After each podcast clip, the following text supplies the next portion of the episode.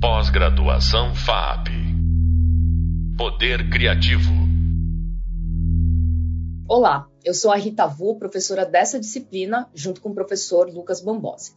No podcast de hoje, vamos falar de um tema que instiga a curiosidade de todos, até porque ainda pouca gente entende, de fato, suas potencialidades. Realidades, sejam elas físicas ou virtuais, geram discussões infinitas e divisões que ainda limitam o nosso entendimento. Nos anos 2000, as pessoas começaram a passar muito tempo em mundos virtuais multiplayer, como Second Life e World of Warcraft. Na década de 2010, chegaram os primeiros headsets de realidade virtual, como o Oculus Rift. Essa década também viu o primeiro uso generalizado de ambientes de realidade aumentada, que povoam o mundo físico com objetos virtuais em jogos como Pokémon Go. Quando pensamos em mobilidade, hoje é impossível separar o que acontece no mundo físico e no virtual, sendo uma continuação um do outro. Por isso, o tema do podcast de hoje é mobilidade e percursos online. E para falar sobre a hibridização de realidades e conceitos como o digital, que é a união do físico e do digital, temos aqui uma pensadora assídua do assunto, Ana Flávia Ribeiro. A Ana é consultora, palestrante e moderadora de temas contemporâneos. Depois de anos de experiência no mercado corporativo, virou filósofa e professora e hoje pensa e fala sobre tecnologia saindo do convencional e apontando caminhos intrigantes. Ana Flávia, é um prazer ter você aqui e te ouvir. É, primeira pergunta que eu queria já te jogar é: a gente tem a tendência de separar muito as realidades, né, entre virtual e física, mas na verdade a gente pode pensar isso como uma continuação, né, uma extensão uma da outra. Na verdade, não existe essa separação. Explica pra gente como pode funcionar essa hibridização no futuro próximo e como a arte e outros campos criativos pode se utilizar desse contínuo. Então tá, antes de mais nada, muito prazer, feliz de estar aqui com vocês. E vamos tentar é, explorar um pouquinho, rapidez e sucinto, mas com alguns insights, essa situação. E tinha, antes de mais nada, eu acho importante a gente pontuar uma coisa. Vamos tentar locar um pouquinho o que é esse fenômeno, esse, essa hibridização, é, locar um pouquinho é, essa questão, metaverso em cima disso que as pessoas tanto falam, né? Eu gosto muito do Manuel Casals quando ele fala que, na verdade, a gente saiu do plano das ideias indo para o mundo da realização e a gente está indo para o mundo da realização entrando nas ideias, tá? Então, esse é o primeiro ponto. Essa, a hibridização acontece já no fato da gente precisar naturalizar quase o ambiente onírico, essa, essa questão onírica, esse convivenciar, o, o saltar de planos distintos de um para o outro que é alguma coisa que o artista sempre acostumou a fazer no plano é, do inner, no plano da sua subjetividade, mas onde ele está sendo agora convidado a tratar disso de uma maneira muito mais de materialização. Ou seja, a subjetividade está entrando no terreno da objetividade e, na verdade, ela é o locus de atuação hoje na nossa vida material. Então, esse é o primeiro ponto. Segundo ponto que eu acho importante é, deixar assim, o convite para vocês pensarem. Existe uma expressão que ela migrou da, da, da biologia para a filosofia e da filosofia para a economia, da economia para a arte, para tudo, que é autopoiesis, né? É, poiesis como construção e autopoiesis no sentido de alguma coisa que se autoconstrói. A gente está acostumado a pensar é, tecnologia e metaverso como sendo questões distintas ou coevolutivas ao ser humano que, num step, em algum momento da nossa evolução, algum momento do nosso pensar e atuar coletivamente, entraram como um elemento terceiro à nossa, à nossa existência. Mas eu gosto de propor uma visão diferente. Primeiro, não somos homo sapiens, somos homem homo faber, Husserl, né? Somos homo faber, ou seja, a tecnologia, o ferramental e, por consequência, a expressão artística inerente a tudo isso é uma camada antropológica do ser humano. Guarda isso nessa caixinha. A segunda caixinha é que, voltando para a questão da autopoiesis, o metaverso não é alguma coisa que nós estejamos construindo.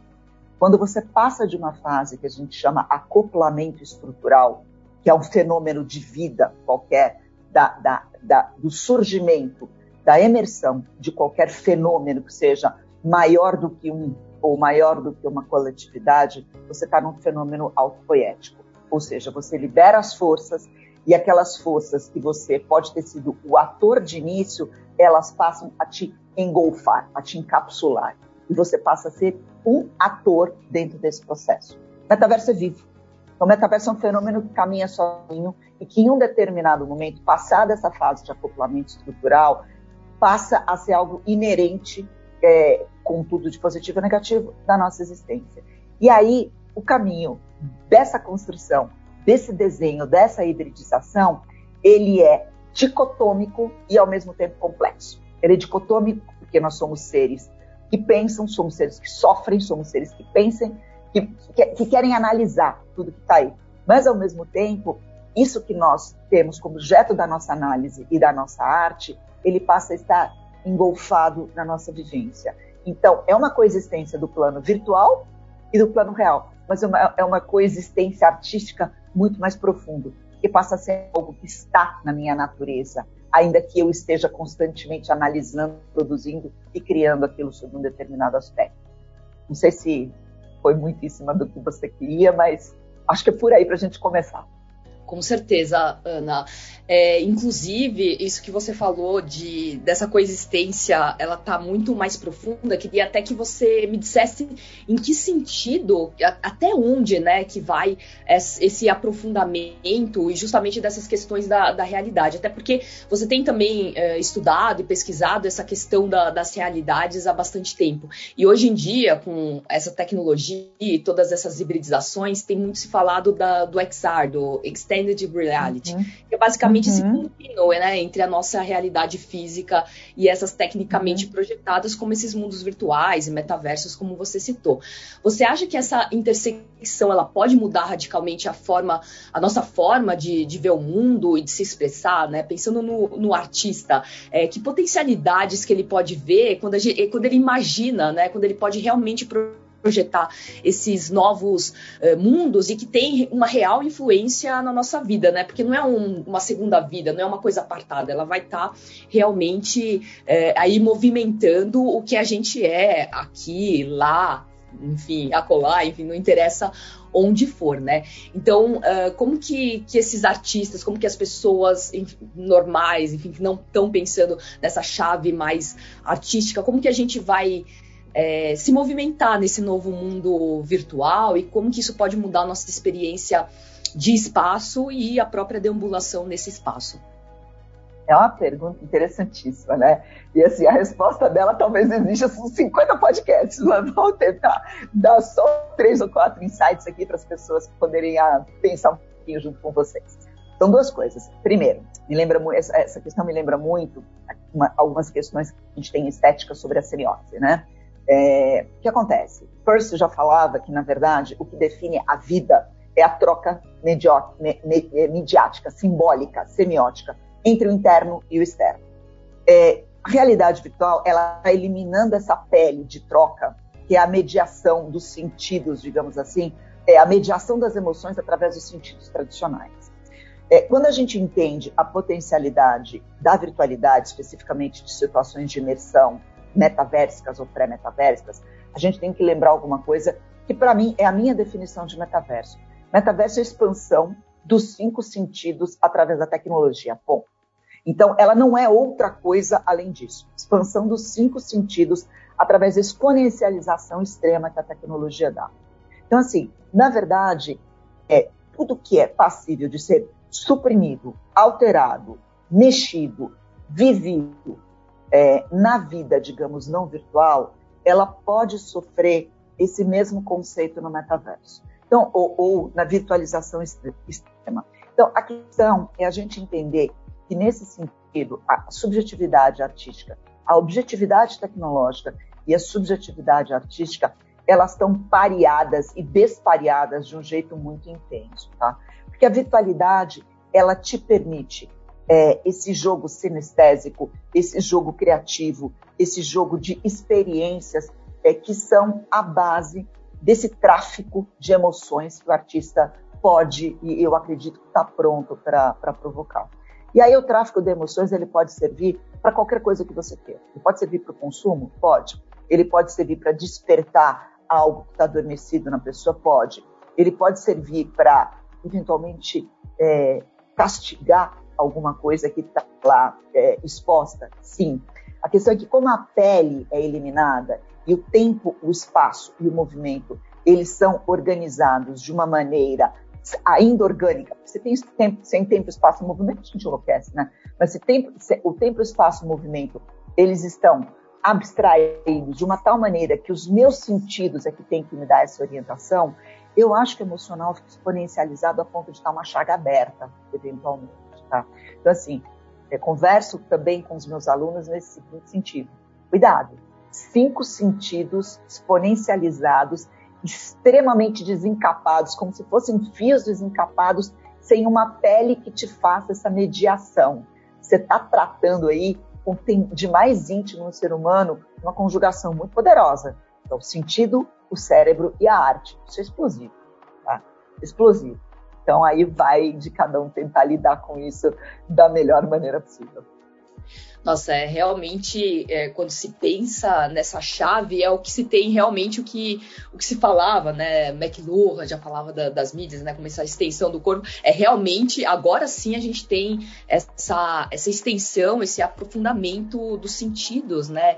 E aí logicamente, como você disse, essa movimentação, essa deambulação no espaço, essa noção de espaço, ela muda completamente, né? E como as, as pessoas vão conseguir uh, interferir nisso é, é realmente é, desafiador e, e super interessante.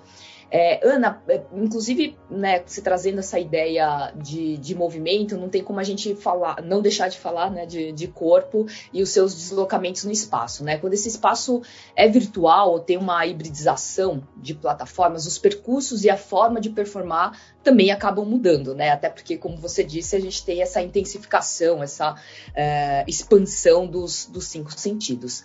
É, o avatar ele acaba por se tornar mais do que uma outra persona, né? Uma uh, ela é realmente a nossa persona nesse, nesses outros ambientes. Como que fica a questão dos limites do corpo e dos limites de nós mesmos quando a gente está pensando nessas interações uh, sociais? nesses mundos virtuais e toda a intensificação que, que isso traz? Boa pergunta, excelente, Rita. Olha, essa pergunta é uma das que eu mais pesquiso e eu não, não termino de me deslumbrar com as possibilidades, tá? Primeira questão é o seguinte: a gente precisa definir o que é ser humano dentro desse contexto. Racionalmente ou logicamente, ao longo do nosso percurso de como pensadores, como artistas, como gente de tecnologia, não importa a sua matriz a sua matriz. Nós definimos o ser humano em quatro grandes estágios de produção. Eu gosto muito de um francês que se chama Thomas Wolfe, que ele faz esse, esse percurso, tá?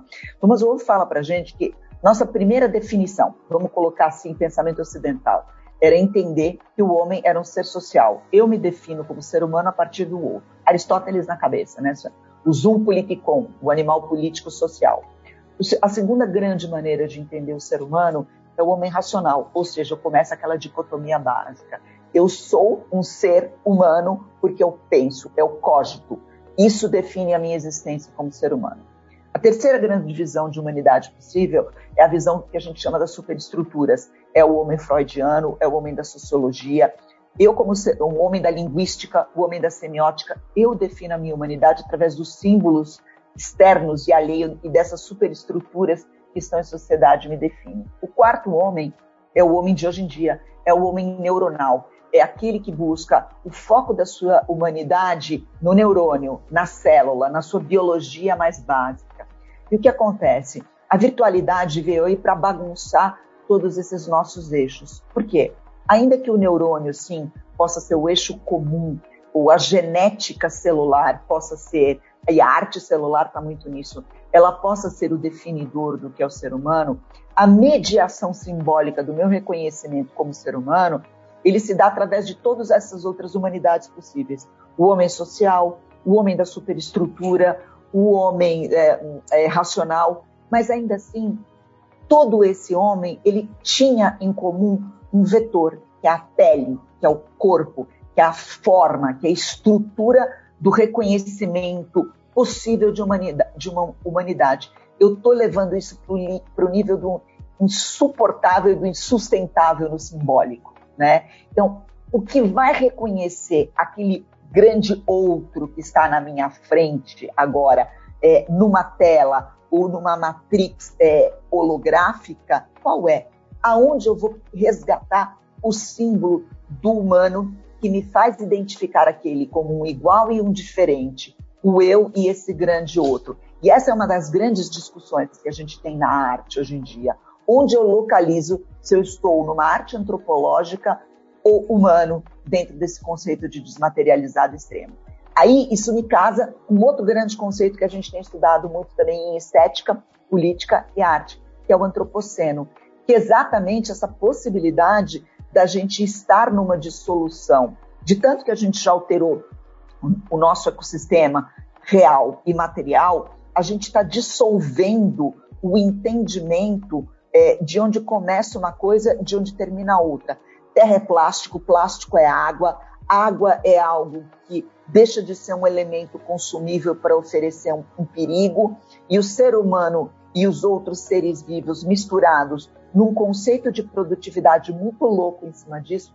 Então, o, antropo, o antropoceno talvez seja a era e a marca da dissolução do contexto do humano como vetor de tudo. E aí a arte, a criação, ela passa a entender N outras possibilidades de transcendência, inclusive o, o, o assembling maior, um ensanchar, feito os meus amigos espanhóis falam, né? um ensanchar da definição do que é a humanidade, é, transcendendo racionalidade, transcendendo é, é, o corpo, transcendendo é, a, a sociedade, as estruturas, mas acho que eventualmente nunca deixando de transcender a emoção. E aí, se eu resolvo localizar o ser humano naquilo que é emoção, eu tenho que entender e atribuir numa antropor, antropomorfização extrema essas emoções a tudo que está ao meu redor. Então, é, é, é, é, um momento simbólico muito delicado, tá? Não dá para a gente muito, muito assertivamente em cima disso se a gente não repensar as definições de humano e do eu e o outro. Esse é um convite para todo mundo trabalhar em cima disso. Basicamente, é, quando, o que, que, acontece, né, quando a gente não tem um corpo, na verdade, né, nesses mundos, mas na verdade a gente, a gente tem, né? Tudo é corpo, né? Tudo é corpo, né? Tudo, é corpo. Tudo acaba sendo corpo. E aí essa é realmente, né, essa, essa dualidade é uma coisa para a gente pensar, né? Se é realmente, se existe essa dualidade ou não, se é simplesmente uma, uma extensão, é, é realmente um bom ponto. É, Ana Flávia, super obrigada pelo, pelo papo. Acho que vai fazer todo mundo assim realmente pensar, é, explodir um pouco o que a gente já, já vem discutindo. E na bibliografia complementar, a gente tem um livro Reality Plus, Virtual Words and the Problems of Philosophy, que traz uma discussão filosófica das realidades que participamos e vivemos, que também aparece no Hub Leitura. E para continuarmos a pensar no futuro dos espaços e realidades e como a arte pode se aproveitar dessas novas formas de experiências de espaço, vamos conversar com Marlos Araújo, que tem um museu no metaverso e expõe arte de forma acessível, usando as potencialidades da nova forma de exibição. Até lá! Pós-graduação FAP Poder Criativo